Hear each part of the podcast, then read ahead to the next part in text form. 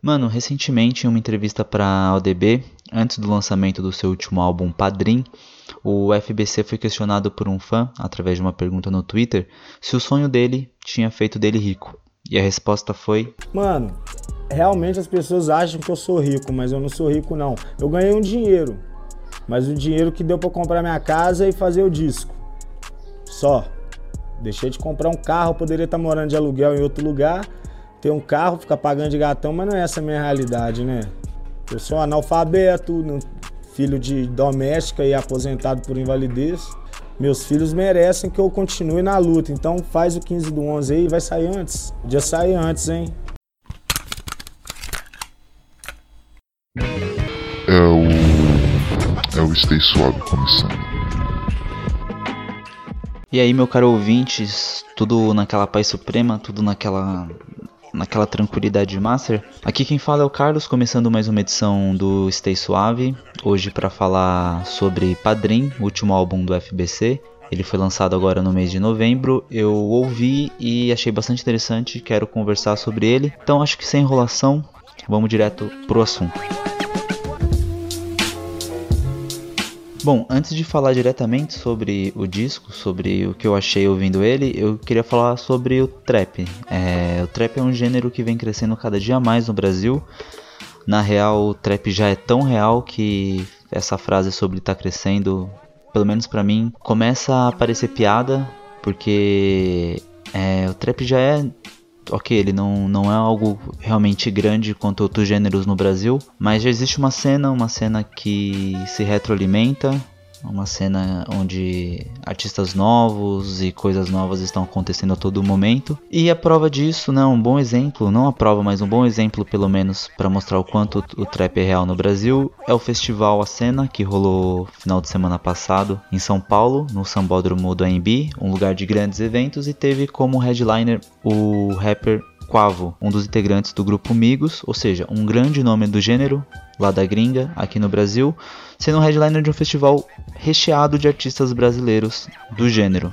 Então, trap ele vem crescendo, vem alcançando novos públicos, vem sendo bastante presente para um público mais jovem, mas apesar de toda essa cena, apesar de, de toda essa, essa fertilidade a gente pode chamar assim, que o gênero tem no, no Brasil, ainda tem em contraponto a realidade dos artistas nacionais. Fazer música no Brasil não é muito fácil e no final das contas a vida de alguém que está fazendo trap, rap e várias outras coisas ligadas à música no Brasil, mas especificamente aqui falando sobre o trap, a realidade desses caras nem sempre, ou na maior parte das vezes, não tem nada a ver com aquilo que eles mostram nas letras, nos clipes e nos stories. Daí, na minha opinião, vem a grande façanha do Padrim, né, desse último trampo do FBC.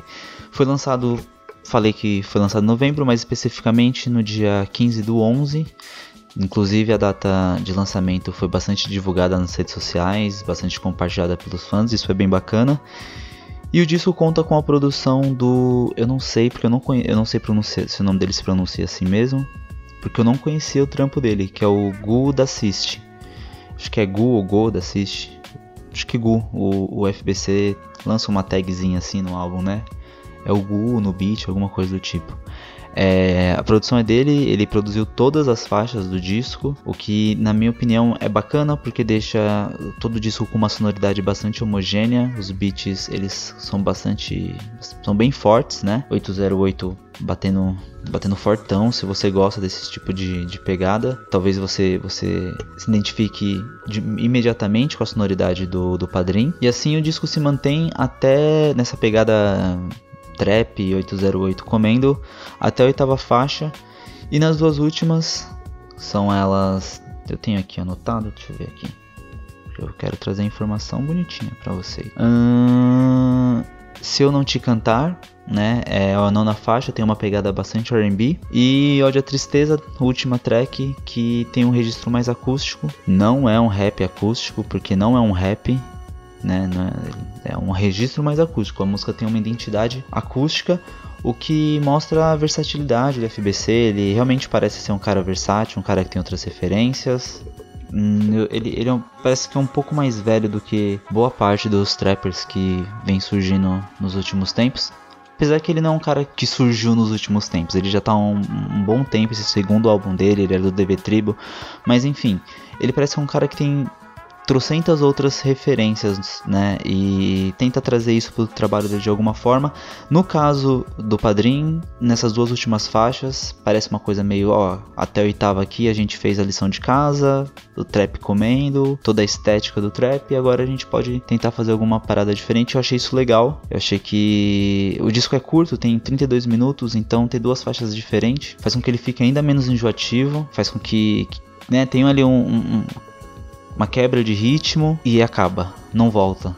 Eu, isso eu gostei bastante. Bom, tudo isso serve para mostrar que o FBC é um cara que não se limita aos clichês do gênero, ele não se limita a fazer. Na verdade, é, eu queria voltar ao ponto que eu tava antes, falar sobre a temática, porque eu acho que acaba enriquecendo mais o que eu, aonde eu quero chegar. Assim, é, em boa parte de Padrim, os diversos clichês do trap eles estão presentes. É, ocorre as expectativas, as gírias, os adlibs, o autotune, o 808, são coisas que você consegue encontrar em qualquer outro trap BR.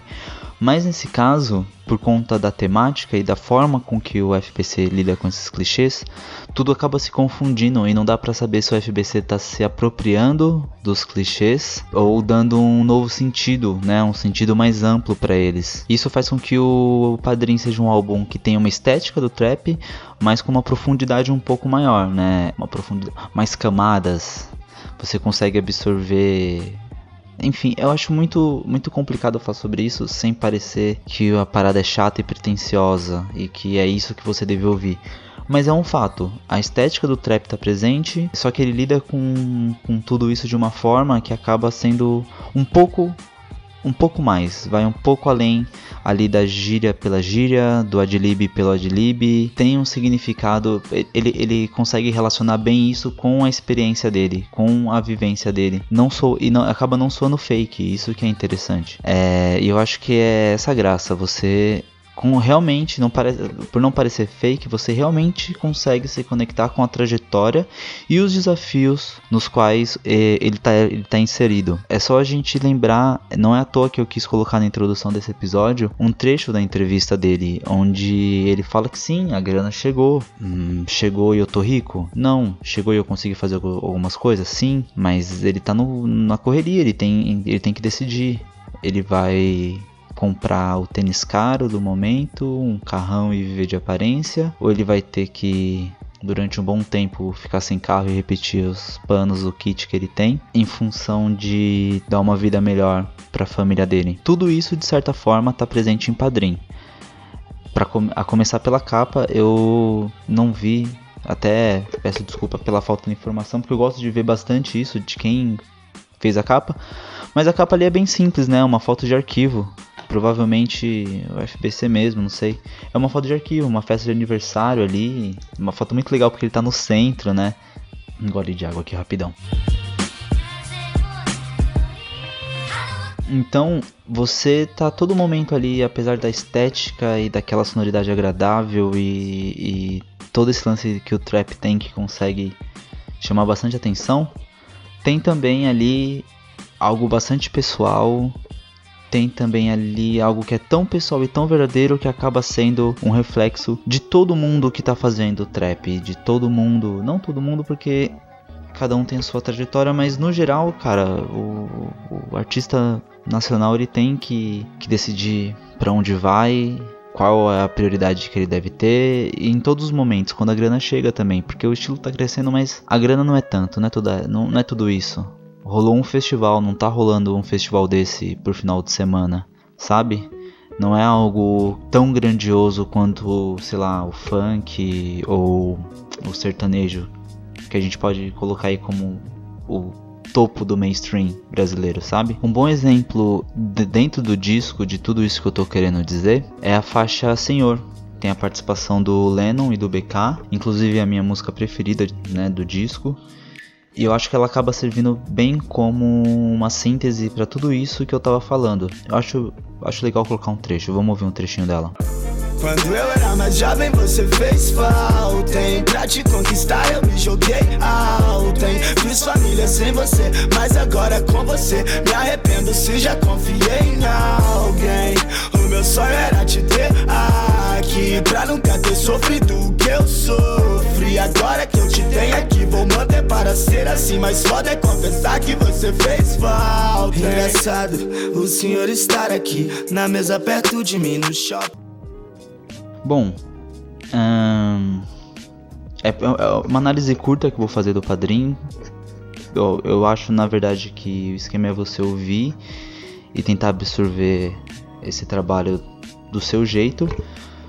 Mas é, eu gostei por causa dessa característica, sabe? Apesar de acreditar que o trap não precisa ter uma mensagem para ser levado a sério, acho inclusive que essa necessidade do rap sempre precisar ter uma mensagem clara, objetiva, eu acho isso uma bobagem. Sim, tem muita mensagem, muita coisa boa. O hip hop cresceu, né, com essa missão, mas também focado só nessa mensagem, tudo mais, tudo mais, muita coisa ruim surge. É ao mesmo tempo que eu acho que não é necessário essa mensagem, eu também acho que é inevitável que trabalhos, digamos assim, mais maduros surjam, né, com como efeito colateral do próprio crescimento do trap, como eu disse no começo o trap vem crescendo cada dia mais no Brasil. Então é um efeito colateral. Ele vai crescendo, ele vai ganhando novas formas, atingindo novos públicos e assim trocentas variações dele. Como já, como já ocorre, trocentas variações vão surgindo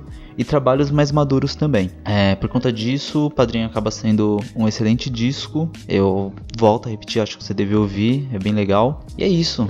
Acho que que eu tinha para falar é esse esquema mesmo.